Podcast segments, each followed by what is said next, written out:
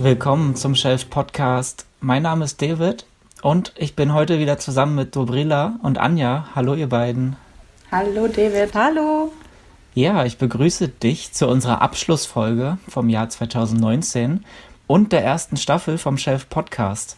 Wir wollen gleich über unsere Serien-Highlights sprechen, die größten Serien-Enttäuschungen und unsere ganz persönlichen Guilty Pleasures. Und das ist ja auch kaum zu glauben, dass wir jetzt wirklich schon 19 Folgen im Kasten haben. An welche Episode denkt ihr dann besonders gern zurück? Also, man lernt ja hier beim Chef-Podcast, also es macht nicht nur einerseits Spaß, sondern man lernt natürlich selber auch relativ viel, weil man vorher recherchiert, weil man tolle Leute kennenlernt Absolut. beim Interview und deswegen erinnere ich mich gerne an die Sendung Gute Unterhaltung, schlechtes Klima. Da hatte ich zwei Interviews und zwar einmal mit Johanna Pohl von der TU und einmal mit Dr. Roman Bansen von der Bitkom. Und die waren beide super aufschlussreich und haben sehr schöne Sachen über, äh, wie klimaschädlich Streaming sein kann und was man aber auch dagegen tun kann, beziehungsweise in welche Richtung Digitalisierung und so geht. Das ist mir als einer meiner Lieblingssendungen, weil es auch ein bisschen tatsächlich was anderes ist und ein bisschen andere Ebene vom Streaming zeigt. Diese Sendung ist mir hängen geblieben. Ja, und daraufhin haben wir ja beschäftigt auch unseren äh, CO2-Rechner erst überhaupt ins Leben genau. gerufen. Da sind wir erst auf die Idee gekommen, dass man ja eigentlich gar keinen Bezug dazu hat, zu dem eigenen Klimabilanz durch Streaming. Und das kannst du, lieber Hörer, dir jetzt auf shelf.com einfach mal ausprobieren. Dann trägst du einfach ein, wie viele Serien du streamst, wie viele Filme. Und am Ende weißt du dann tatsächlich, wie viele Tonnen CO2 das im Jahr verursacht. Am Ende gibt es auch eine Kompensationsmöglichkeit, dass man äh, Wälder schützt und pflanzt über den äh, Prima Klima e.V. Und das nutzen auch schon ganz viele. Und da freuen wir uns sehr drüber, dass wir dann auch einen kleinen Beitrag da leisten können. Toll, das ist, das ist voll schön. Finde ich auch gut. Da ja. gehen wir quasi in die nächste Ebene. Man kann nicht nur was lernen, sondern man kann auch noch selbst aktiv werden. voll. Und Dobrilla, wie sieht es bei dir aus? Bei mir die Folge fand ich auch sehr, sehr interessant und fundiert, habe ich sehr gern gehört. Ansonsten hatte ich immer sehr viel Spaß an unseren Serientalks. Es hat einfach wirklich Spaß gemacht, äh, sich inhaltlich ganz, ganz intensiv mit diesen einzelnen Serien auseinanderzusetzen und einfach nochmal zu schauen, wer hat äh, was für eine Perspektive auf diese Serien. Das äh, fand ich immer super. Und mir persönlich lag die Sendung Kino versus Streaming sehr, sehr am Herzen, weil ich äh, mit Spannung und ja auch äh, ein wenig Angst äh, diese ganzen Marktentwicklungen beobachte und mich natürlich frage, wie geht es mit dem Kino in Zukunft weiter? Sind wir wirklich so, dass wir uns immer mehr zu Hause zurückziehen und nur streamen wollen? Was heißt das irgendwie für die Filme der Zukunft? Ja, das war etwas, was ich sehr, sehr interessant fand. Und ja, das Thema werden wir auf jeden Fall weiter beobachten. Ne? Ja, unbedingt. Wenn jetzt gerade mehr Originals mit kurzen Zeitfenstern auch ins Kino kommen, wie sich das überhaupt auswirkt auf den Markt. Ja. Das bleibt spannend. Auf jeden Fall. Ja. Ähm, mir blieb sehr im, im Kopf die Folge eine kurze Geschichte vom Streaming weil ich tatsächlich gar nicht so sehr vor Augen hatte, dass diese Entwicklungen, die Wellen vom Kino, vom Fernsehen, vom Streaming gar nicht so unterschiedlich sind und dass eigentlich noch keine Welle sozusagen das andere so richtig verdrängt hat, sondern eigentlich ergänzt ne? und andere Nutzungsszenarien wieder nach vorne bringt. Genauso wie Podcasts ja auch nicht das Radio jetzt von heute auf morgen verdrängen, sondern sich ergänzen. Und ja, ich bin auf jeden Fall guter Dinge, dass das Streaming weiterhin unseren Alltag bereichert, aber dass die anderen Sachen nicht wegfallen müssen. Das hoffe ich auch.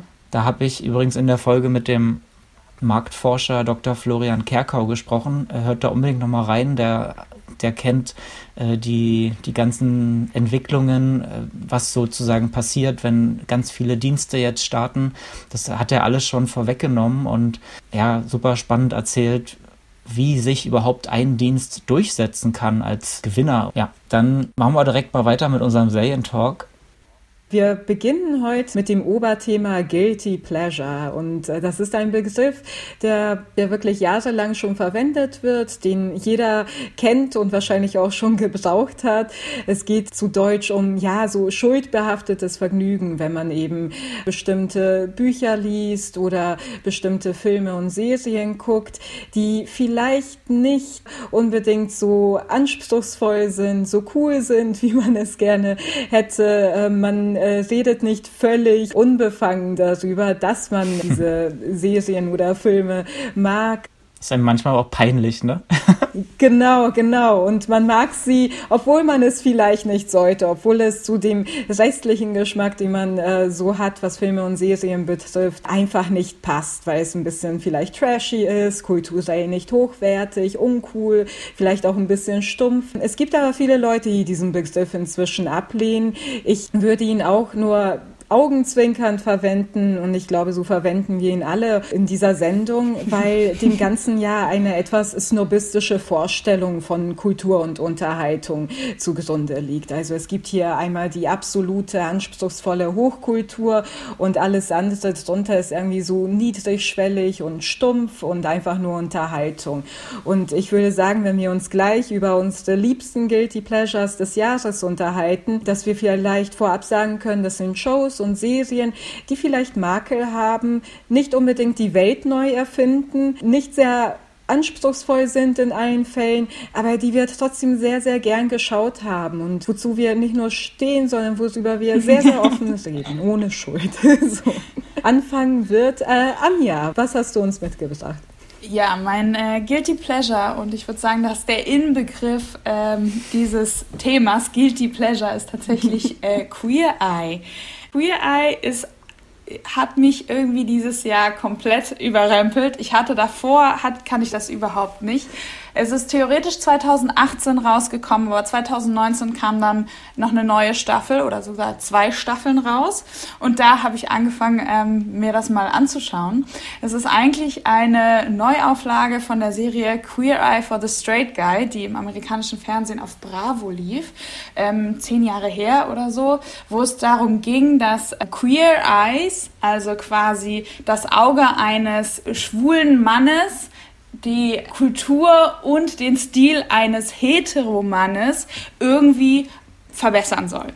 Und diese Neuauflage haben die auf Netflix gemacht 2018 mit der sogenannten Fab Five. Das sind fünf Typen, die sich um unterschiedliche Teile des Lebens, also Kultur, Fashion, Interior und Food kümmern und dann quasi in ähm, amerikanische Kleinstädte nach Hause gehen zu Leuten und denen komplett das Leben für eine Woche umkrempeln und denen zu zeigen, ähm, was sie irgendwie verbessern können, aber auch lustigerweise nicht auf eine komplett platte Art. Also es geht nicht nur darum, ey, guck mal, du äh, trägst Cargo-Shorts, vielleicht wäre es schöner, wenn du irgendwie mal einen Anzug tragen würdest, sondern die machen es so richtig auf eine schöne amerikanische Tearjerker-Art und Weise. Also es sind immer Menschen, die irgendwie schlimme Sachen in ihrem Leben erlebt haben oder die ausgestoßen worden sind von der Gesellschaft oder von ihrer Familie oder so, weil sie halt irgendwie anders sind. Und die fünf Jungs kommen dann dahin und sagen denen, dass,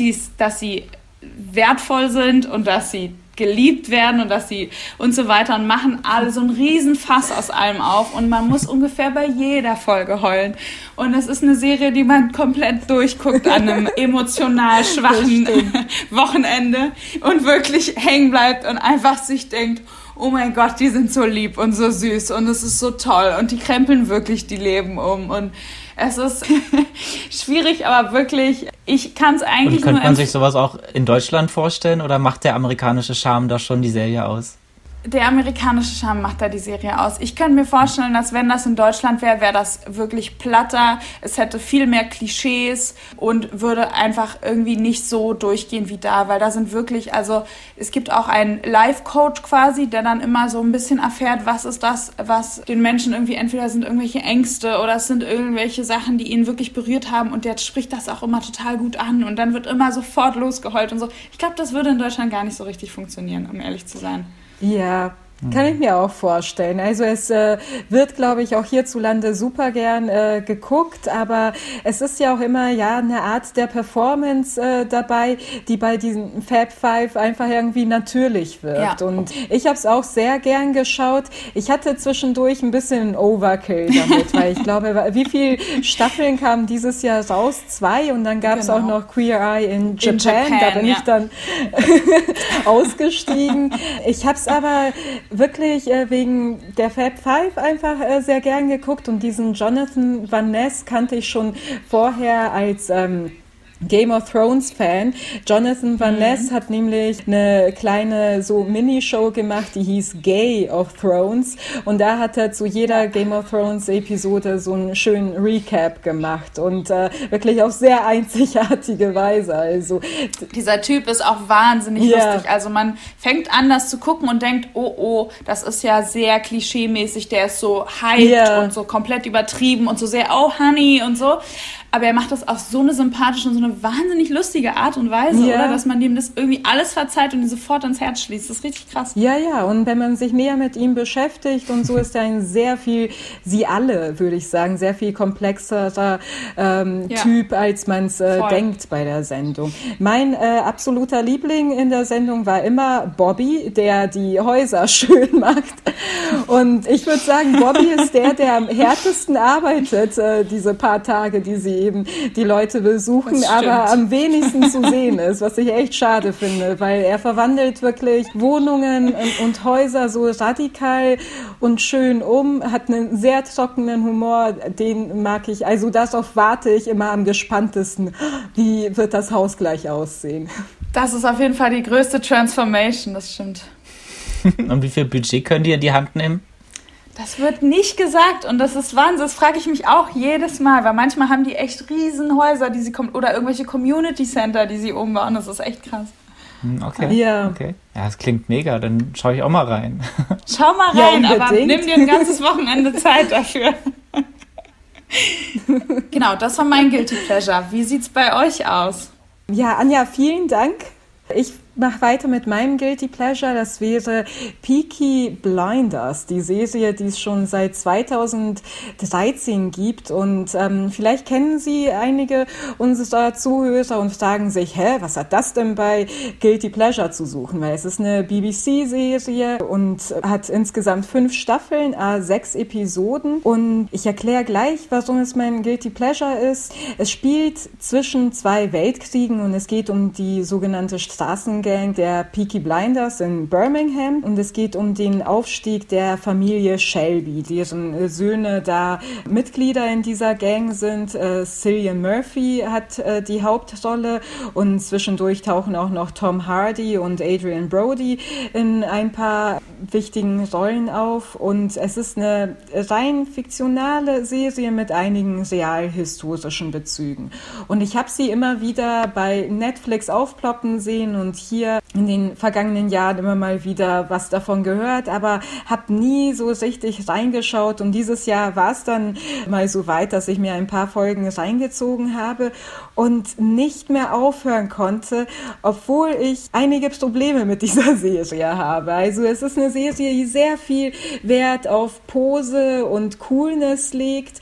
Es spielt, wie gesagt, zwischen den beiden Weltkriegen, aber es ist alles mit moderner Musik untermalt. Das geht los mit dem Intro ähm, Red Right Hand von Nick Cave and the Bad Seeds und dann ähm, kommen in all den Episoden noch äh, Lieder zum Vorschein von Arctic Monkeys über Black Keys, White Stripes, Queens of the Stone Age, alles Bands, die ich auch sehr gerne mag und es gibt sehr viele dramatische Zeitlupen, in denen man eben die äh, Mitglieder der Familie Shelby einfach cool durch die schmutzigen Straßen Birminghams laufen sieht und das macht einiges an dramaturgischen Schwächen äh, wett. Also es ist eine sehr, sehr geraffte Erzählweise. Wie gesagt, sechs äh, Episoden pro Staffel. Und man hat da eben diese Probleme, dass Charaktere sich teilweise überhaupt nicht weiterentwickeln.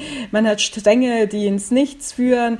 Und es ist alles manchmal, ja, sehr salopp mhm. erzählt. Aber ich kann es absolut empfehlen. Es macht Spaß, diesen Figuren zuzuschauen. Es ist dieser Style, es äh, reißt einen mit, auch wenn man zwischendurch denkt, äh, das ist äh, so cool, dass es ein bisschen cheesy ist und äh, es glorifiziert auch hier und da ein bisschen Gewaltakte und äh, die Criminal Way of Life, aber ich konnte nicht aufhören, es zu schauen. Was heißt dieses Peaky Blinders? Wonach hat sich die Gang benannt?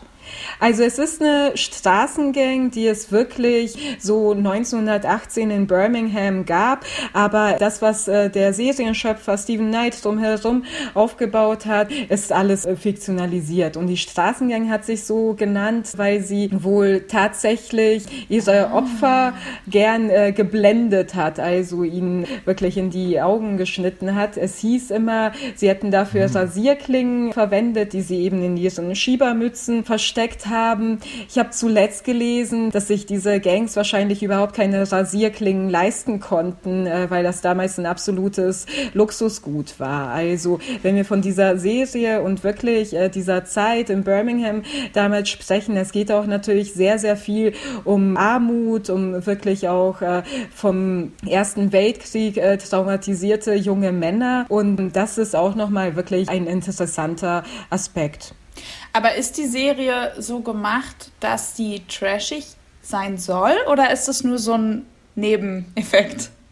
Ich mhm. glaube, es ist schon bewusst cool und stylisch gehalten und äh, Stephen Knight hat mal gesagt, er wollte gern das Anti-Downton Abbey machen, ah, ja. weil es für ihn irgendwie die langweiligste äh, britische Show ist und er wollte einfach etwas ähm, dem entgegensetzen, was schmutzig und äh, stylisch ist und ich glaube, das ist ihnen schon ähm, klar und es ist bewusst so gemacht. Es ist aber nicht wirklich äh, selbstironisch ironisch in irgendeiner Weise. Also man äh, lacht zwischendurch und denkt, oh, das ist wieder so over the top, aber es ist nichts, was irgendwie da im fiktionalen Universum thematisiert wird, wie übertrieben einiges ist. Okay, mhm. verstehe.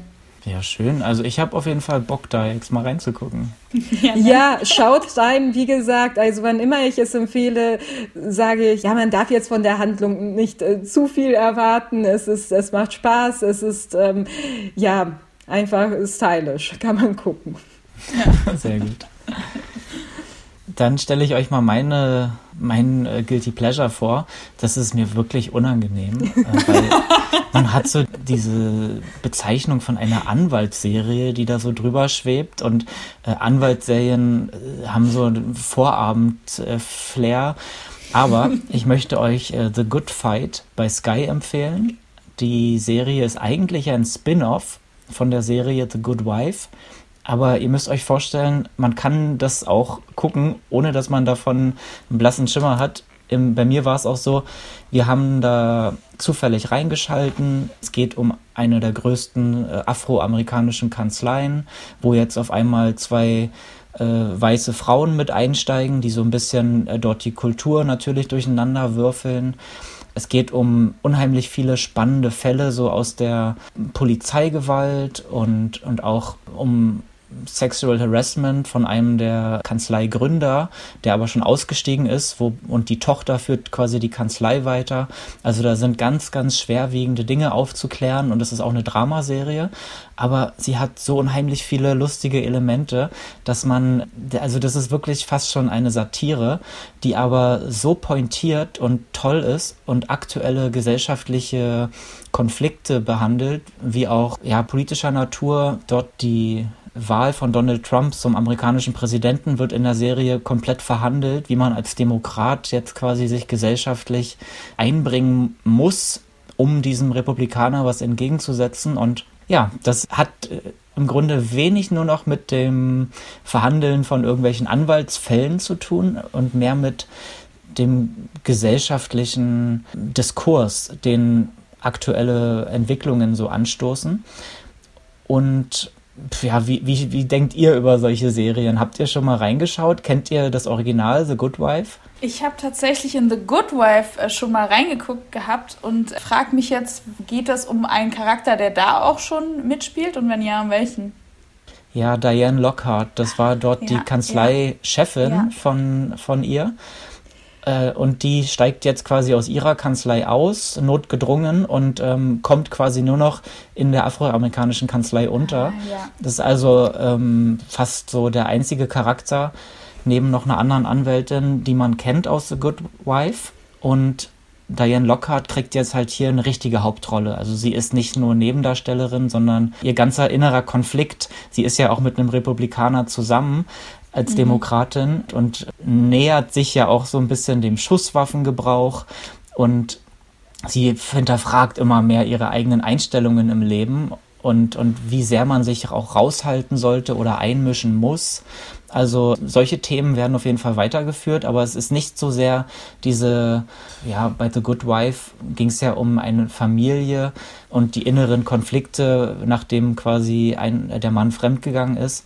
Diese ganze Cheesiness, die braucht es hier gar nicht weil du hast quasi mit der afroamerikanischen Kanzlei einen ganz anderen Aufhänger diesmal. Ja, ich habe auch damals äh, The Good Wife, äh, ich glaube, die ersten drei mhm. Staffeln äh, geschaut, fand es auch eigentlich ganz gut, aber es ist so eine Serie gewesen, die mir dann irgendwie abhanden kam. Also so äh, gethrillt war ich nicht. Ähm, ich habe aber grundsätzlich nichts gegen Anwaltsserien. Ich erinnere mich noch, dass ich super gern Ellie McBeal damals geschaut habe. Natürlich ja. ist es alles immer ein bisschen gleich durchstrukturiert, auch mit den aktuellen Fällen, die verhandelt werden. Und das kann einen zwischenzeitlich ein wenig ermüden.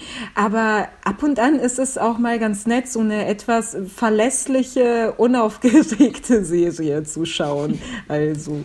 Voll. Und auch eine Serie, die immer einem gleichen Handlungsmuster ja. genau, folgt. Ne? Genau. Ne? Wenn man, wenn man so, sich so ein bisschen denkt, egal wann ich wieder einschalte, ich weiß, was ich kriege, ja. das ist ja auch nicht schlecht. Das ist ja auch wahrscheinlich bei Queer Eye so, dass die Serie immer nach einem ähnlichen Muster aufgebaut ist. Total, ja. Das stimmt, das ist ja. So ein, das ja. ist so eine schöne Konstante, wo man weiß, okay, jetzt brauche ich mal kurz ein bisschen Emotional Support, da mache ich mir so einen Quatsch an, weil da muss ich mich nicht mhm ne, dann kann ich mich einfach, kann man sich fallen lassen. Das ist so das richtige Stimmt. Wort, finde ich, für solche Serien. Ja, und, und noch ein bisschen weniger nachdenken vielleicht. Genau. ja, super. Okay, dann, ähm, das war's zu unseren Guilty Pleasure. Ähm, lasst uns doch jetzt über unsere Flops des Jahres reden.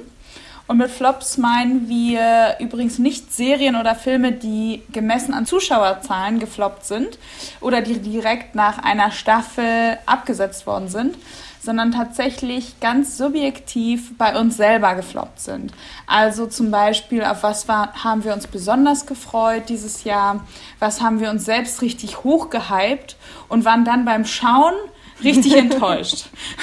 so habe ich nämlich auch mein Flop des Jahres ähm, ermittelt. Mit dem würde ich direkt äh, gerne mal anfangen. Und zwar habe ich mich für einen Film entschieden, der dieses Jahr auf Netflix erschienen ist. Und zwar ist das The Dirt. Äh, The Dirt ist die Buchverfilmung äh, vom äh, gleichnamigen Buch von Mötley Crüe, der, das die Bandgeschichte von dieser Band aufschreibt, geschrieben von den Bandmitgliedern selber. An was also, sie sich noch äh, erinnern man, konnten, ne? Genau. Und man kann, also daran kann man schon mal merken, dass dieses Buch, weil es von denen tatsächlich selber geschrieben ist, auch wahnsinnig schlecht geschrieben ist, aber dafür doppelt so unterhaltsam. Also es gibt Kapitel, die von Tommy Lee geschrieben sind, die anfangen mit Dude.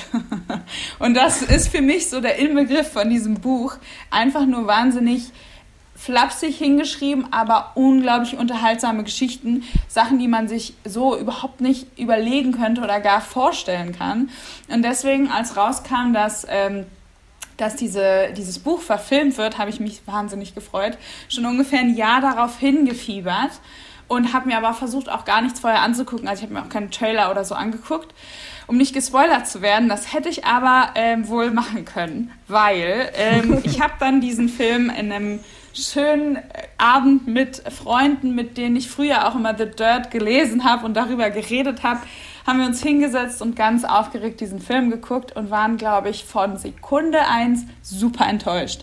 Dieser Film ballert nämlich komplett einfach rein in die Geschichten lässt einen überhaupt keine Zeit, irgendwie sich in diese krasse Atmosphäre und diese in diese Übertriebenheit, was es ja alles ist, das ist ja alles super unglaubwürdig, diese Geschichten, die fangen da einfach mit an und haben diesen Film so übertrieben und so kitschig und so trashig gemacht. Ich habe nichts, also ich wusste, dass dieser Film trashig werden muss, weil dieses äh, Buch auch sehr trashig ist. Aber die haben das auf so eine Art und Weise gemacht, die super unsympathisch war. Also die haben jeden Satz so inszeniert, als wäre es der nächste, ähm, als wäre es der nächste, die nächste, der nächste Catchphrase. Und jede Szene war inszeniert, als wäre es die nächste Kultszene des Jahrhunderts geworden. Und das hat man so gemerkt. Man hat so richtig gemerkt, wie die sich so gedacht haben, oh, das ist ein cooler Satz, den musst du jetzt richtig cool in die Kamera sagen und so. Und das hat einen so oh, rausgebracht und so genervt und es war so uncool. Das war richtig peinlich. Also die, ich meine, man muss sich überlegen, Mötley Crue ist ja eine Hair-Metal-Band, ja? Diese Typen dachten, sie wären die coolsten Leute der Welt, hatten aber lange Haare, Glitzer und enge äh, Lacklederpants an. Also richtig cool sahen die meiner Meinung nach nie aus. Und wenn man das halt in dem Film als komplett übertrieben und noch nicht mal auf so eine kleine Ebene irgendwie aufs Coolness schafft, dann sieht es einfach nur affig aus. Und genau mhm. das äh, war es leider auch. Klingt mega unangenehm, wirklich. Also so ein klarer Fall von lieber das Buch ja. lesen, niemals den Film ja. schauen. Okay, ja. Klarer Fall, aber Buch, Buch auf jeden Fall lesen.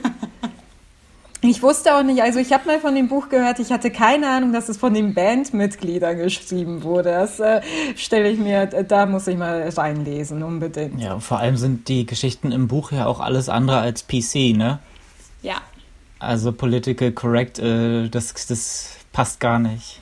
Passt gar nicht, leider auch nicht ins Jahr 2019. Das kriegt man halt, glaube ich, auch nicht mehr irgendwie lustig gedreht, manche Sachen. Ähm, ja, voll, das stimmt. Und äh, so viel Drogenkonsum und, und, und Sex, was da alles äh, in dem Buch erzählt wird, das äh, stelle ich mir auch richtig schwer vor zu inszenieren. Also ich finde, das kann man schon machen. Es ist, äh, es, viele Filme leben ja davon, diesen großen äh, Rockmythos äh, auch äh, ein wenig äh, aufzuarbeiten und darzustellen. Und da spielen äh, Sex und Drogen natürlich eine große Rolle. Es geht nur immer darum, wie inszenierst du das äh, unterhaltsam, wie äh, entführst du den Zuschauer auch wirklich in diese Atmosphäre und was das äh, für diese äh, Charaktere heißt, wie sie da, äh, also was das für diese Charaktere bedeutet und äh, wie sie damit reingezogen werden. Das kann man schon spannend machen. Ich finde auch nicht, dass man sagen muss, wir haben jetzt ein cleanes 2019 und 2020 und wir wollen nie wieder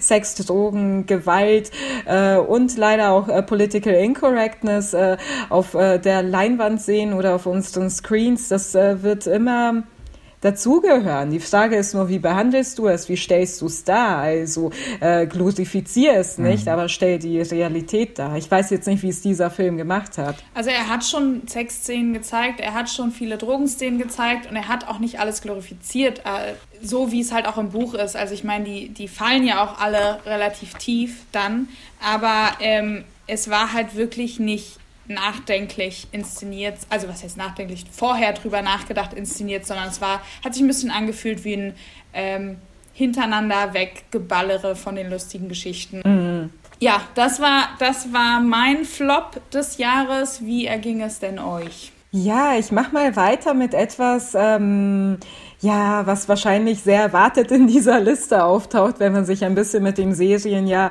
2019 überhaupt beschäftigt hat. Es ist nichts anderes als Game of Thrones und äh, es tut mir weh, das zu sagen, weil ich wirklich ähm, das von Anfang an mitgeschaut habe. Es ist äh, eine der Serien, die wirklich ähm, die zehner Jahre, sagen wir es einfach mal so, äh, zur, zum goldenen, zur goldenen Ära der Serien nochmal gemacht hat. Also die wirklich auch diesen großen und internationalen Hype um amerikanische TV-Serien nochmal mitbegründet hat und ähm, die leider sehr, sehr schwach zu Ende ging. Und trotzdem ist das wahrscheinlich für einige seltsam, dass sie hier auftaucht, weil sie mit zwölf Emmys dieses Jahr ausgezeichnet wurde. Aber es gab einen ungeheuren Backlash von Fans äh, nach dem Serienfinale und ähm, ich kann den sehr gut nachvollziehen. Also ich äh, fand und das ist äh, leider auch ähm, dadurch bedingt, äh, wie die Serie, ähm, also dass die Serie eine Adaption von den Büchern von George R. R. Martin ist, wie wir alle wissen. Und äh, wir wissen alle, dass George R. R. Martin nicht der Allerschnellste ist, äh, wenn es um das Verfassen seiner extrem dicken Bücher geht. Und äh, das Problem zeichnete sich schon vor ein paar Jahren ab, denn ähm, die ersten fünf Staffeln von Game of Thrones haben sich immer äh, mit äh, einem der Bücher von äh, Martins äh, unvollendeter Buchreihe Song of Ice and Fire äh, beschäftigt und daraus eben Teile entnommen und das adaptiert, natürlich auch ein paar Änderungen vorgenommen. Und nach dem fünften Buch war Schluss damit und die Serienschöpfer David Benioff und D.B. Weiss mussten gucken, wie sie damit weitermachen. Natürlich stand ihnen George R. R. Martin auch weiterhin äh, ein wenig zur Seite und hat mit beraten und so. Aber man hat ab Staffel 6, finde ich, schon einen schleichenden Qualitätsverlust bemerkt. Es äh, fing irgendwie damit an, dass wirklich ähm, einige der klügsten Charaktere und von vielen der geliebtesten Charaktere, das wären Tyrion und äh, auch Varys und Littlefinger, plötzlich sehr, sehr dumme Entscheidungen getroffen haben, dass es wirklich sehr viel Out-of-Character-Verhalten gab. Und in dieser achten Staffel wurde es wirklich auf die Spitze getrieben durch eine totale Kehrtwende von Charakteren. Und man muss sich sagen, äh, man muss dazu sagen, dass schon vorher, also von Staffel 1 bis 6 gab es ja jeweils zehn Episoden. Ab Staffel 7 gab es nur sieben Episoden und jetzt in dieser finalen sechs Episoden. Und als das Fans schon gehört haben, das wird so dramatisch verkürzt, äh, waren einige schon besorgt und sie waren zu Recht besorgt, weil in diesen sechs Episoden ähm, hat eine Hauptfigur eine totale Charakterkehrtwende, die nicht glaubhaft äh, wirklich dargestellt und äh, erzählt wurde. Das war sehr, sehr schade. Und ähm, es ist einfach eine extreme Beschleunigung äh, gewesen, ähm, dieses Ende. Und man muss dazu sagen, entgegen dem Wunsch von HBO, also äh, HBO-Programmmacher haben sich wirklich zu Wort gemeldet und haben gesagt, wir hätten das gerne noch ein paar Staffeln weiter erzählt, um das das äh, vernünftig äh, zum äh, Abschluss zu bringen. Es ist ein sehr einträgliches Geschäft mit dieser Serie. Die Leute gucken super gern, aber David Benioff und D.B. Weiss wollten einfach raus. Sie wollten äh, dieses Projekt abschließen, um sich neuen Dingen wenden, zuwenden zu können. Menschlich total verständlich. Ich kann mir, ich kann mir gar nicht ausmalen und vorstellen, was für eine Arbeit das ist und was für ein Druck auf einem lastet, das äh, fertigzustellen. Aber es ist es, es geht nicht dass man es dass so zum Abschluss bringt. Also es gab extrem dramaturgische Schwächen. Visuell war das Ganze nach wie vor absolut äh, beeindruckend. Äh, damit hatte ich überhaupt kein Problem. Aber es steuerte all, alles auf ein Ende zu, das einfach nicht zum Geist der Serie gepasst hat. Und dann gab es auch noch in der vierten Folge das große Coffee Gate. Ich weiß nicht, ob ihr das mitbekommen ja, Starbucks-Becher ist aufgetaucht. Ne? Ja, davon habe ich sogar mitgekriegt. Genau. Ja, in einer Serie natürlich in einem Fantasy-Universum spielt, das aber sehr ins Mittelalter Meter ange, äh, angelehnt ist. Und dann hat man mitten auf so einem Tisch so ein, ich weiß nicht, äh, ob es ein Starbucks-Becher war, aber ganz klar ein Kaffee-Pappbecher. Und ähm, man, ich kann mir bis heute nicht erklären, wie das übersehen werden konnte. Jetzt wurde das alles im Nachhinein digital retuschiert. Mir ist das auch damals beim Schauen gar nicht aufgefallen, aber er ist schon sehr ähm, sichtbar gewesen. Das war die ganze Sache und ähm, insgesamt also die Fans waren sehr enttäuscht und haben sich auch wirklich geäußert und es war sehr sehr viel berechtigte Kritik dabei, natürlich auch sehr viel Bashing äh, der beiden, also David Benioff und D.B. Weiss und man muss dazu sagen, sie haben sich dem Ganzen nicht wirklich gestellt, also sind auch nicht auf die Comic Con gegangen, haben die Schauspieler vorgeschickt und wollten sich dazu nicht äußern.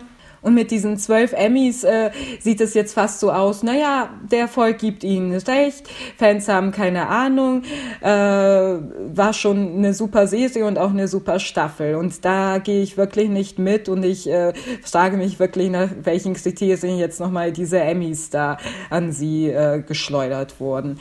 Es ist, ähm, also ich kann nach wie vor möchte ich wirklich die Serie jedem empfehlen. Ich war nie ein Fantasy-Fan und es hat mich wirklich reingezogen. Es war absolut beeindruckend und sehr schöne Jahre mit dieser Serie. Aber ähm, ja, das Ende, es ist so ein wenig schade, aber ich bin ja grundsätzlich der Meinung, dass man sich nicht von einem schlechten Ende wirklich eine ganze Erinnerung an eine tolle Sendung, äh, Serie verderben lassen sollte. Also so ging es mir auch äh, mit anderen Serien und es gibt sehr viele Serienenden, ihr kennt das ja auch, die ähm, hinterher sehr, sehr kritisiert wurden. Es, man denke an Lost, man denke an Dexter, How I Met Your Mother, Sopranos und so weiter. Es gibt immer ein paar Leute, die es äh, schlecht gefunden haben und manchmal auch, äh, finde ich, zu Recht, aber ähm, ich weiß nicht, trotzdem wird sie mir in guter Erinnerung bleiben. Sehr gut, das wäre nämlich auch direkt meine Frage gewesen, ob das jetzt die ganze Experience Experience zerstört hat, da hätte man ja Angst gehabt, oh, ich habe jetzt viele Jahre meines Lebens investiert. Wobei ich aber immer glaube, dass Enden von Serien immer schwierig sind. Also man kann es erstens nicht allen recht machen, zweitens ist der Fakt, dass es endet, schon mal ähm, das größte Problem, glaube ich, bei solchen Sachen. Nicht nur, wie es äh, ähm, dann wirklich gemacht ist, aber halt vor allen Dingen, dass es dann vorbei ist. Vor allen Dingen bei Fans dann mit sehr viel Enttäuschung zusammenhängt und immer irgendwie nicht so gut aufgefasst wird. Ja, man fällt dann immer in so ein Loch. Voll, ja, das stimmt. Das stimmt, ja, wenn es eine gute, so ging es mir nach Breaking Bad, perfektes Serienende, aber äh, ändert nichts daran, dass man danach erstmal ein bisschen deprimiert ist. So. Ich habe mir ja bei Game of Thrones mich jahrelang aufgespart. Ich wollte immer die Serie in einem Rutsch durchgucken und jetzt äh, ist bei allen dieses äh, Serienfinale so, hat schlecht abgeschnitten und irgendwie hat das auch meine Laune von Anfang an jetzt durchzugucken auch irgendwie geschmälert. Aber vielleicht sollte ich mir dann so Staffel 1 bis 5 nochmal geben und mir dann selber überlegen, wer irgendwie den Thron besteigt. ja. ja, auf jeden Fall. Also ich, wie gesagt, ich äh, würde es nach wie vor empfehlen und es ähm, es ist, es wäre auch eine gute Idee, vielleicht zuerst die Bücher zu lesen und vielleicht auf dieses sechste Buch von äh, George R. R. Martin noch zu, warten, zu warten. Also er hat auch schon angekündigt, bei ihm wird es äh, anders laufen, nicht als Reaktion auf die Serie, sondern ich glaube, es, es war seine Schöpfung letzten Endes Game of Thrones, die ganze komplexe Erzählung und es war eine super ähm, kluge Geschichte. Man merkt einfach, wie viel Hintergrundwissen er generell zu Geschichte und äh, so weiter hat. Und ähm, deswegen bin ich eher, ich glaube, das ist nochmal Trost für viele Fans, dass vielleicht äh, äh, noch ein paar Bücher rauskommen, alle hoffen drum und ähm, ja, das könnte vielen nochmal helfen. Aber HBO hat ja jetzt angekündigt, dass es einen Spin-off geben wird. Was kannst du uns darüber schon erzählen? Da, damit habe ich mich, äh, ich muss sagen, im Zuge dieser Enttäuschung und des Backlashes gar nicht äh, näher befasst. Also ich habe davon gehört, aber es ist auch so, ich bin jetzt... Ähm, man geht so ein wenig raus und denkt, naja, jetzt äh, gucke ich wieder so historische oder äh, Gegenwartsserien und äh, ich glaube, es ist ganz gut, wenn es vielleicht erstmal eine Pause zwischen diesem Spin-off und Game of Thrones gibt. Also es wäre wirklich äh, auch äh, empfehlenswert, dass die Leute sich wieder sammeln können und gucken können, ob sie nochmal in dieses Universum Finde ich auch, weil gefühlt wird jede äh, neue Fantasy-Serie als das neue Game of Thrones gehypt und ähm, irgendwie kann das ja mhm. gerade niemand irgendwie richtig erreichen. Deswegen wäre es eigentlich, glaube ich, ganz gut, wenn man eine kurze Pause macht. Ja, ich mache mal weiter mit meiner äh, Anti-Empfehlung. Also ich war persönlich sehr enttäuscht von einem Netflix Original, das heißt The Politician. Das ist die erste Staffel, die mit äh, Gwyneth Paltrow ganz groß beworben wurde und vielen jungen Darstellern, die ich noch gar nicht so kannte, äh, die alle, also die Serie spielt an der Highschool, ist eine Politsatire und irgendwie mag ich äh, sehr gerne äh, Politik in Serien aber in dieser speziellen, in diesem speziellen Fall hat es für mich einfach nicht funktioniert. Da ist ein Humor drin, der wird so inszeniert wie ein Wes Anderson-Film. Alles ist so quirky und ähm, so super, ja, wie, wie, wie so eine äh, Theateraufführung auf LSD. Und das kam bei mir nicht an. Also ich, ich mochte sozusagen die Ausgangsprämisse, dass da ein, ein junger Mensch äh, so sehr dieses Politikergehen in sich trägt, dass er eigentlich sein ganzes Leben hin, daraufhin plant, dass er mal Präsident sein möchte.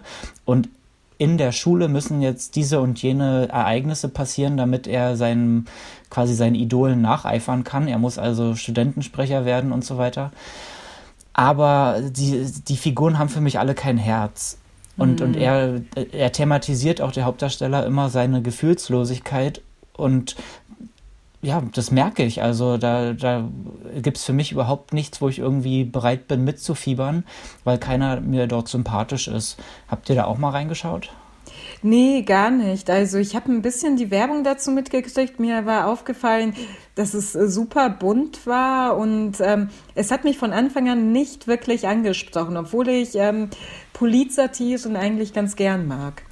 Also ich habe auch tatsächlich nur den Trailer gesehen und ähm, hatte auch sofort das Gefühl, so, dass das alles so ein bisschen überzogen, also so komplett, nicht ein bisschen, komplett überzogen und hat mich irgendwie überhaupt nicht mitgerissen. Hatte ich mir aber in meinem Kopf als so, wenn ich mal an einem Sonntag nichts zu tun haben sollte und mich so ein bisschen belullen lassen sollen würde, dann würde ich mir das angucken.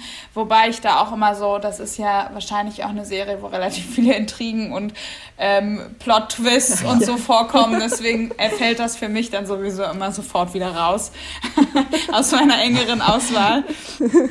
Aber ta tatsächlich würde ich auch gar nicht sagen, dass die Serie zu, zu gar nichts zu gebrauchen ist, sondern die hat schon ihre Berechtigung. Vielleicht hat sie auch ihre Fans. Ich gehöre nicht dazu, sondern ich war halt eher enttäuscht, weil ich mir viel mehr von versprochen habe und ja, vielleicht reicht es trotzdem für einen Sonntagnachmittag, aber. Der Plot erinnert mich ein, bis, ein wenig an ähm, Election, wenn ihr den kennt, mit Reese Witherspoon und ah, Matthew ja. Broderick. Und das war wirklich äh, ein Film, den, den ich sehr, sehr lustig, sehr, sehr klug fand. Ähm, den äh, kann man sich auf jeden Fall anschauen. Äh, Election von Alexander Payne. Toller Film ein super Vergleich, ehrlich gesagt, weil der ja auch in der Schule spielt und den gibt es gerade nur zum Leihen für so drei, vier Euro. Leider nicht zum Streamen, also im, im Abo, aber trotzdem auf jeden Fall die bessere äh, Zeit, die man damit verbringen kann mit dem Thema.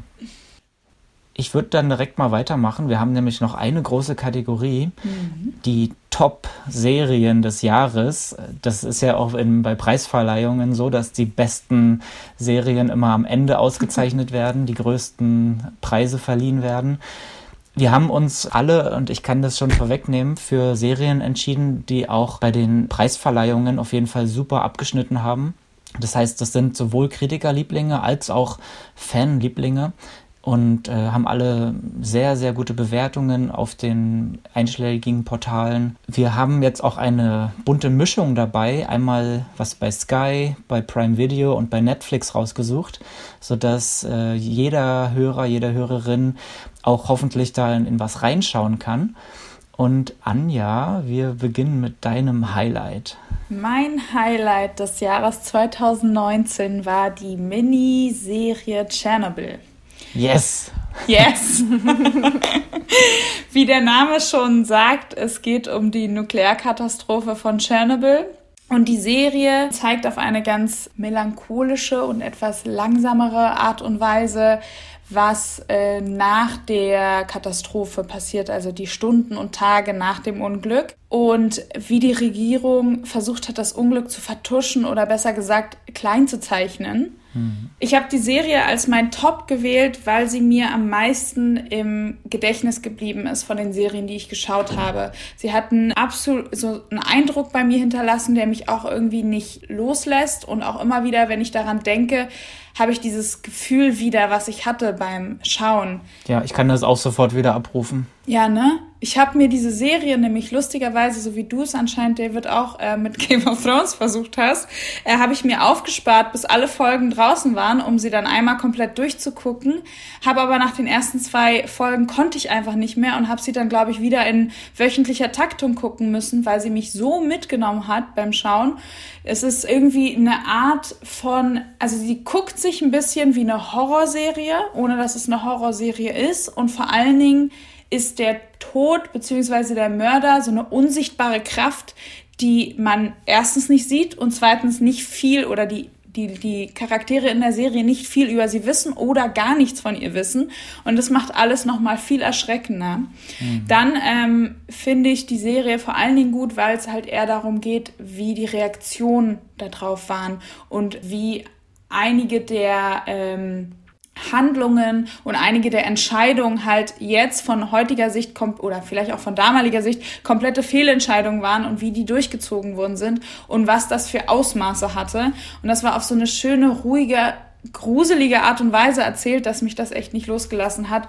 Und man aber auch irgendwie, finde ich, viel gelernt hat oder verstanden hat, was ja. ich irgendwie vorher nicht so richtig hatte. Man hatte immer Tschernobyl als so große Riesenkatastrophe, Massenpanik, da, da, da im Kopf. Was es dann aber in der Serie wurde das nicht gezeigt. Und das fand ich irgendwie interessant und spannend und vor allen Dingen gruselig. Ja, ja, also ich habe sie auch sehr, sehr gern geguckt. Eine super Wahl, Anja. Eins äh, finde ich äh, der Highlights äh, dieses Jahres.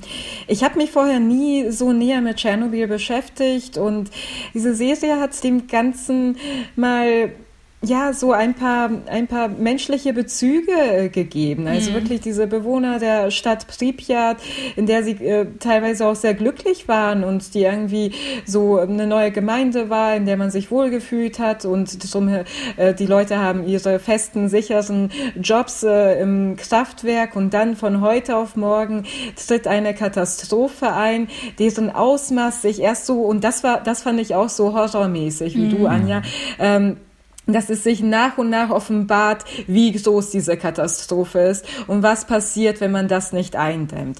Und dann, das fand ich so das Wichtigste, dass äh, diese Serie irgendwie wirklich den Menschen ein Denkmal setzt, die wirklich ihr Leben dafür gelassen haben, ihre dauerhafte körperliche Gesundheit, das wirklich äh, einzudämmen, dass es nicht noch weiter um sich greift und da wirklich teilweise sehenden Auges in ihren Tod gegangen gegangen sind, um äh, wirklich ähm, das äh, einigermaßen aufzuhalten. Das fand ich, es, es, war sehr berührend, es war auch wirklich mhm. schwer mhm. erträglich teilweise. Und du meintest ja melancholischer Ton. Ich würde es auch irgendwo so ansiedeln. Es war nicht äh, einfach nüchtern erzählt, aber auch niemals wirklich irgendwie kitschig oder rührselig, sondern hat so eine schöne, menschliche, berührende Balance gefunden. Also äh, ihr habt schon recht, sobald man daran zurückdenkt, ist es äh, so ein bestimmtes Gefühl, dass da wieder aufgerufen wird, wenn man das geschaut hat. Voll. Und äh, gerade dieses Element des nicht sichtbaren Killers mit den radioaktiven Stoffen, ja. dem Uran und so, da haben sie ja die Geigerzähler am Anfang gehabt, die den, den Wert sozusagen immer auf Anschlag ausgegeben haben, aber die Menschen dachten ja dann noch lange, aha, das ist ja hier alles noch im erträglichen Bereich und wussten einfach nicht, dass ihr äh, Gerät sozusagen nicht sensibel genug ist, um herauszufinden, dass die äh, Belastung mit dem tödlichen Material also um tausendfaches größer ist, als man es eben damit ausgeben konnte. Und diese Erkenntnisse dort live mitzubekommen, dass alle quasi ne, sehenden Auges in ihr, ihr Schicksal laufen, das ist so schwer, weil gleichzeitig musste ja jemand aufräumen. Jemand musste dort die verstrahlten äh, Trümmer irgendwie beseitigen. Das ist ein, das schnürt einem einfach nur alles zu. Und mhm. äh, ich habe in diesem Jahr auf jeden Fall bei, bei keiner Serie so viel nachrecherchiert, mhm, weil ich mich mit dem Thema auch so sehr auseinandersetzen wollte, um das Gefühl zu haben, dem auch äh, ja, Tribut zu zollen, was da alles passiert ist. Und ja. das, das schaffen nur ganz wenige Serien so in dem Maße einen zu berühren. Ja. Ging mir, ging mir auch so. Ich, es gibt so eine Szene, die, ähm, an die ich irgendwie immer denken muss. Das ist die ähm, Aufräumaktion auf dem Dach, wo alle zehn Sekunden Zeit haben, was wegzuschütten oder was runterzustoßen und dann wieder rausgehen müssen. Und ich habe mich jedes Mal dabei erwischt, wie ich jedes Mal die Luft anhalte, wenn die da hochgehen. Ich war so fertig nach dieser ja. Folge. Das war echt krass. Ja. Es wurde auch unheimlich gut vermittelt, diese zunehmende bleierne äh, Schwere, die die Soldaten da oben auf dem Dach nach und nach hm. empfinden. Es wurde wirklich so aus ihrer ähm, Perspektive gedreht und man fühlte sich da völlig ähm, hineinversetzt. Ganz, ganz übel und mitreißend. Die Kamera war dann teilweise in dem hm. Schutzanzug, von dem wir alle schon wussten, der, der hält niemals die Strahlung ab. Ne? Ja, und ja. Das, oh, das tut einfach nur weh. Da kommt direkt das Gefühl wieder hoch. Ja, wirklich.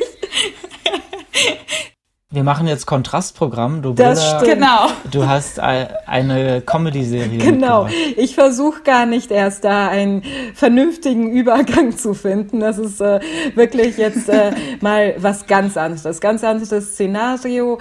Ich möchte mit euch über die zweite Staffel von Fleabag sprechen, die dieses Jahr rauskam. Also Fleabag von der Schöpferin Phoebe Waller-Bridge, die dort auch die Hauptrolle spielt.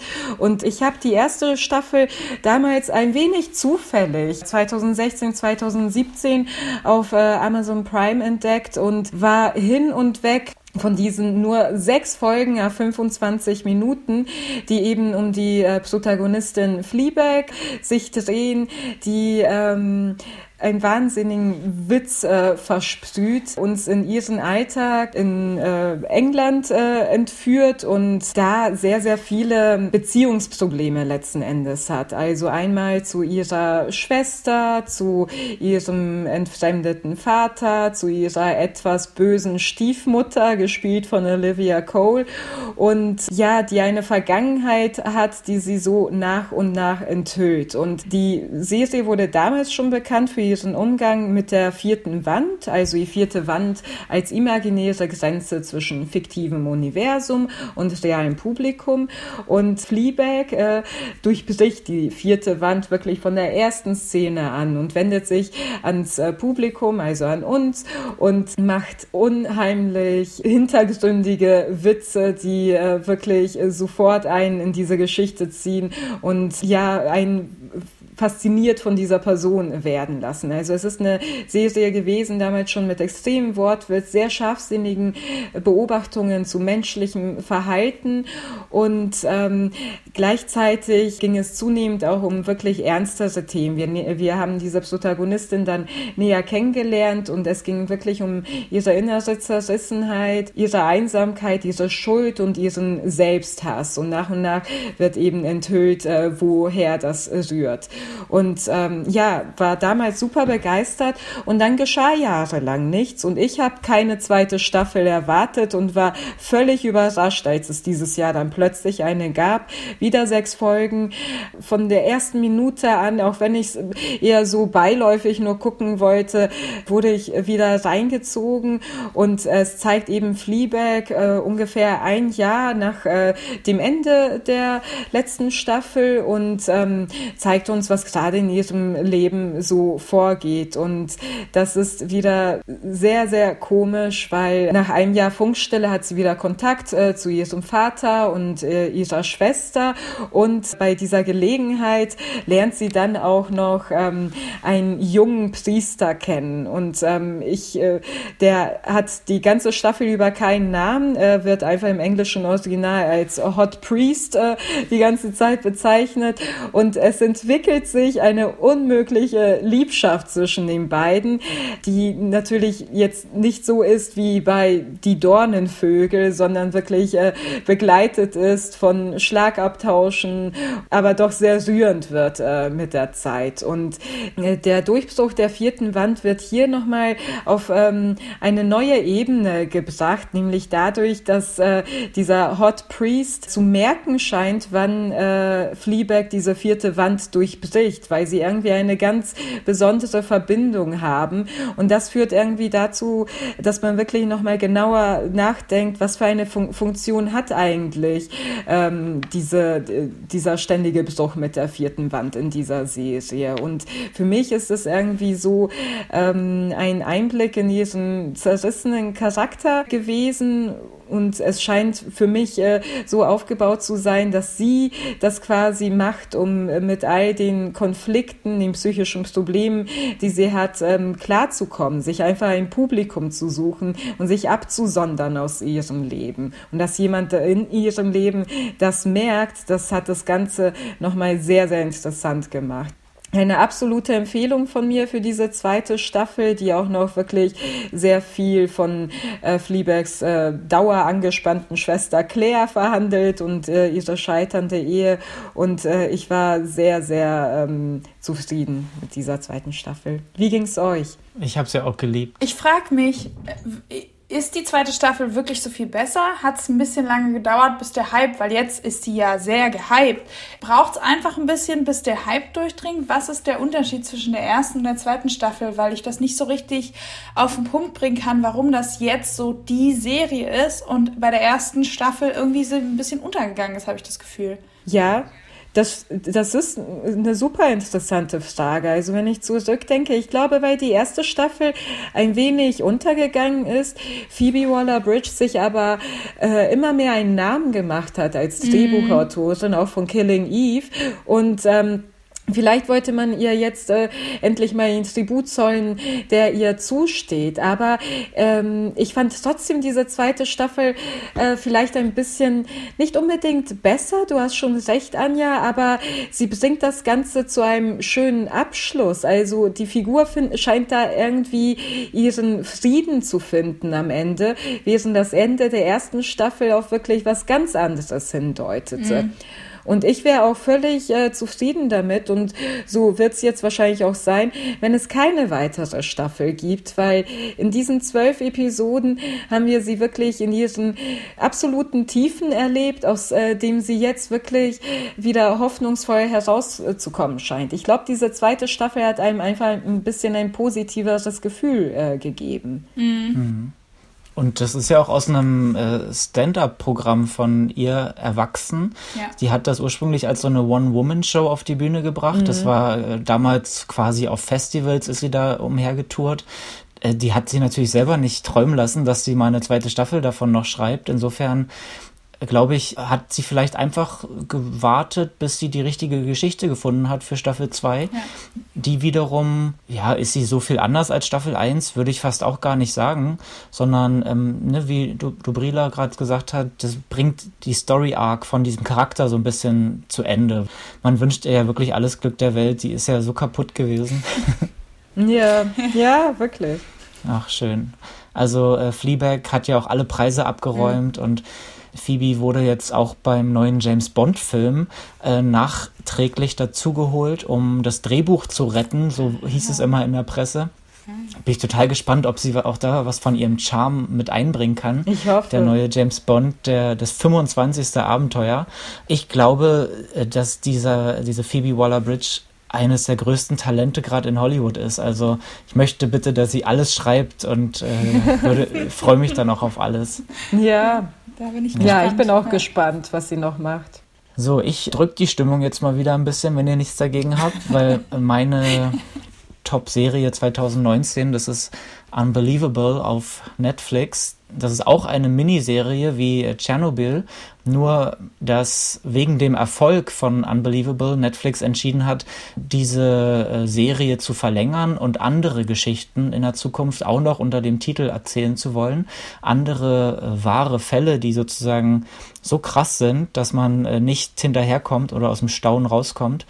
Unbelievable erzählt den wahren Fall eines Vergewaltigungsopfers, Marie Adler, die ja einem Serientäter zum Opfer gefallen ist, aber niemand wollte oder konnte ihr glauben aufgrund ihrer mh, hm, zweifelhaften Vergangenheit als äh, Pflegekind. Sie hat natürlich äh, hier und da äh, ist sie immer mit dem System schon mal in, äh, zusammengerasselt und, und musste sich rechtfertigen und ausgerechnet, als sie dann zu besagter Vergewaltigung ähm, ja, befragt wird, verstrickt sie sich in Ungereimtheiten und da gerät sie dann an äh, Polizisten, die im Zweifel gegen das Opfer sozusagen entschieden haben und ihr auch mehr und mehr geraten haben, gib doch einfach zu, dass du dir das gerade ausdenkst, um mal wieder im Mittelpunkt zu stehen. Und sie musste dem dann nachgeben, einfach äh, aus quasi gesundheitlichen Gründen. Sie hat sich ja wirklich fertig gemacht. Und das tut beim Zuschauen auch schon so sehr weh, dort diese erste Folge. Ähm, in der gesamten Staffel geht es dann noch darum, dass sich Polizistinnen diesem Serientäter weiter annehmen, der es schafft, seine Taten so gut zu verschleiern, dass äh, quasi alle parallel zueinander ermitteln, ohne dass da jemals Verbindungen zwischen den Vergewaltigungsopfern hergestellt werden. Ähm, einfach weil der so ein bisschen Kenntnisse über polizeiliche Ermittlungsarbeit hat, dass er genau weiß, wie er da vorzugehen hat. Ja, innerhalb dieser ersten Staffel wird dieser wahre Fall eben nach und nach verhandelt und man fühlt sich beim Zuschauen wirklich unheimlich mies, weil das eine so große Ungerechtigkeit ist, dass diese arme junge Frau eben durch dieses System in der Gesellschaft einfach durchrutscht und niemand äh, zu ihr steht ähm, dass mich die Serie wirklich sauer gemacht hat und auch auf jeden Fall einen bleibenden Schaden hinterlassen hat. oh Gott. Kann ich komplett nachvollziehen. War bei mir genauso, David. Diese Serie ist einfach, also auch die erste Folge ist, ich, mir fällt gar kein anderes Wort ein, außer krass. Man ist vor allen Dingen dann zum Schluss ab Folge 2, wo die Detectives, also die Polizistinnen mit eingeführt sind, die sich irgendwie liebevoller und mit mehr Kraft dahinter um andere Fälle kümmern, wünscht man sich eigentlich die ganze Zeit nur so, oh mein Gott, bitte rettet diese junge Frau aus ihrer Situation. Und man fühlt sich so hilflos und will die ganze Zeit irgendwie Gerechtigkeit haben. Und aber es ist wirklich eine schwere Serie, aber sie hat bei mir auch einen sehr großen Eindruck hinterlassen. Finde ich einen sehr guten Top von dir. Mhm kann ich auch empfehlen. Ja, ich äh, werde da auf jeden Fall noch reinschauen, habe es bisher nicht geschafft. Ich finde sie ähm, schon mal sehr, sehr gut besetzt. Ich bin ja ein mhm. großer Tony Collette-Fan. Seit Murals Hochzeit, die Frau hat einfach so großartige Filme gedreht. Und die junge Caitlin ja. Dever, die habe ich dieses Jahr auch in Booksmart gesehen. Also komplettes Kontrastprogramm. Total, total. Ein Komödien-Highlight äh, des Jahres, finde ich. Äh, ein ganz toller Film. Und ich glaube, die ist äh, wirklich ein äh, Shootingstar und ich bin gespannt, was sie noch die kommenden Jahre macht voll. Also Booksmart, um da nochmal drauf einzugehen, äh, es spielt halt am letzten Schultag von äh, zwei jungen Frauen, die sozusagen ihr ganzes Leben nur auf den Abschluss hingearbeitet haben, ohne Spaß am Leben zu haben und dann wie, wie Superbad, also nur zehn Jahre später, den Abend ihres Lebens jetzt verbringen wollen, alles nachholen. Und äh, man kann fast nicht glauben, dass äh, Caitlin Dever das sozusagen ja. in, in, beide Geschichten so gut reinpasst, aber das zeigt auf jeden Fall auch ihr Talent, dass sie super, super wandlungsfähig ist. Ja, yeah. Booksmart war auch ein, ein Komödien-Highlight auf jeden Fall. Ja. Mhm. Ah, unbelievable. Also äh, das Serienjahr war auf jeden Fall mega vielfältig, oder? Auf jeden Fall. Was mir auch äh, sehr gut gefallen hat, ist, dass es eben mit äh, Fleabag und ich glaube bei Unbelievable auch meiner Wahrnehmung nach mehr Serienproduktionen von Frauen gab. Und ich hoffe, das setzt sich fort. Ich bin wirklich für ja eine Vielfalt äh, auch in, in diese Richtung hin. Ja. Und wir versuchen dann auch bei Shelf natürlich immer nicht nur das Erwartbare zu featuren, sondern auch immer wieder unerwartete oder äh, Filme von, äh, von und über Minderheiten natürlich auch zu besprechen, weil äh, Mainstream gibt's natürlich genug und die eigentlichen Perlen, da muss man dann oft ein bisschen tiefer graben und das versuchen wir dann hier im Podcast und natürlich auch auf der Seite. Am Ende dieses Serientalks bin ich auf jeden Fall ganz schön geschlaucht. Ich nehme mit, dass ich mir unbedingt äh, Queer Eye und Peaky Blinders nochmal anschaue. Ich freue mich da über eure Tipps. Ich werde demnächst wohl The Dirt lesen, natürlich auch unbedingt Unbelievable schauen und ähm, ja, freue mich wirklich aufs kommende Serien. Ja, ich bin gespannt, wie viel mehr Serien es sind und wie wir uns da vernünftig durchorientieren. Das wird die große Herausforderung für 2020 Ich glaube, es werden so bald nicht weniger. Ja, es werden nicht weniger. Es wird immer verwirrender oder größer durch unterschiedliche neue Plattformen. Ähm, ich werde auf jeden Fall versuchen, mich im nächsten Jahr auch ein bisschen ähm, den Horizont noch zu öffnen und noch viel mehr Plattformen in mein Leben zu lassen, dass man nicht immer auf Netflix, Sky und Amazon bleibt. Aber ja, ich, ich danke euch auf jeden Fall für dieses erste tolle Shelf-Podcast-Jahr. Es war sehr, hat sehr viel Spaß gemacht mit euch. Das wollte ich noch gerne loswerden. Ebenso, ebenso, ebenso. Voll. Also ich glaube, wir können da sehr äh, mit Stolz auf die 19 Folgen äh, 2019 zurückblicken. Eins noch. Es gibt natürlich im Hintergrund, liebe Hörer, auch schon einige Pläne, die wir schmieden fürs nächste Podcast-Jahr. Wir werden uns jetzt über die Weihnachtspause noch ein wenig sortieren. Wir werden die erste Staffel nochmal Revue passieren im Team und uns dann Gedanken machen, wie es im nächsten Jahr weitergeht. Es wird auf jeden Fall weitergehen. Wir wollen Ende Januar, spätestens Anfang Februar wieder zurück sein. Schreibt uns auf jeden Fall gerne an podcast.shelft.com, welche Episoden euch besonders in Erinnerung bleiben, wovon ihr gerne mehr hören würdet. Sind das thematische Sendungen? Sind das Serientalks oder Recherchen oder News-Sendungen? Wir haben da ja sehr, sehr viel ausprobiert. Schreibt uns. Und ansonsten freuen wir uns über Kommentare, Empfehlungen in den sozialen Netzwerken auf Facebook unter @shelft, auf Instagram unter @heyshelft. Und sofern wir uns nicht mehr hören, wünschen wir euch schon mal eine tolle Weihnachtszeit. Kommt gut ins neue Jahr. und wir winken in die Runde. Machen wir. Alles Gute und ein gutes 2020. Genau. Alles Gute bis dann. Tschüss. Tschüss. Tschüss.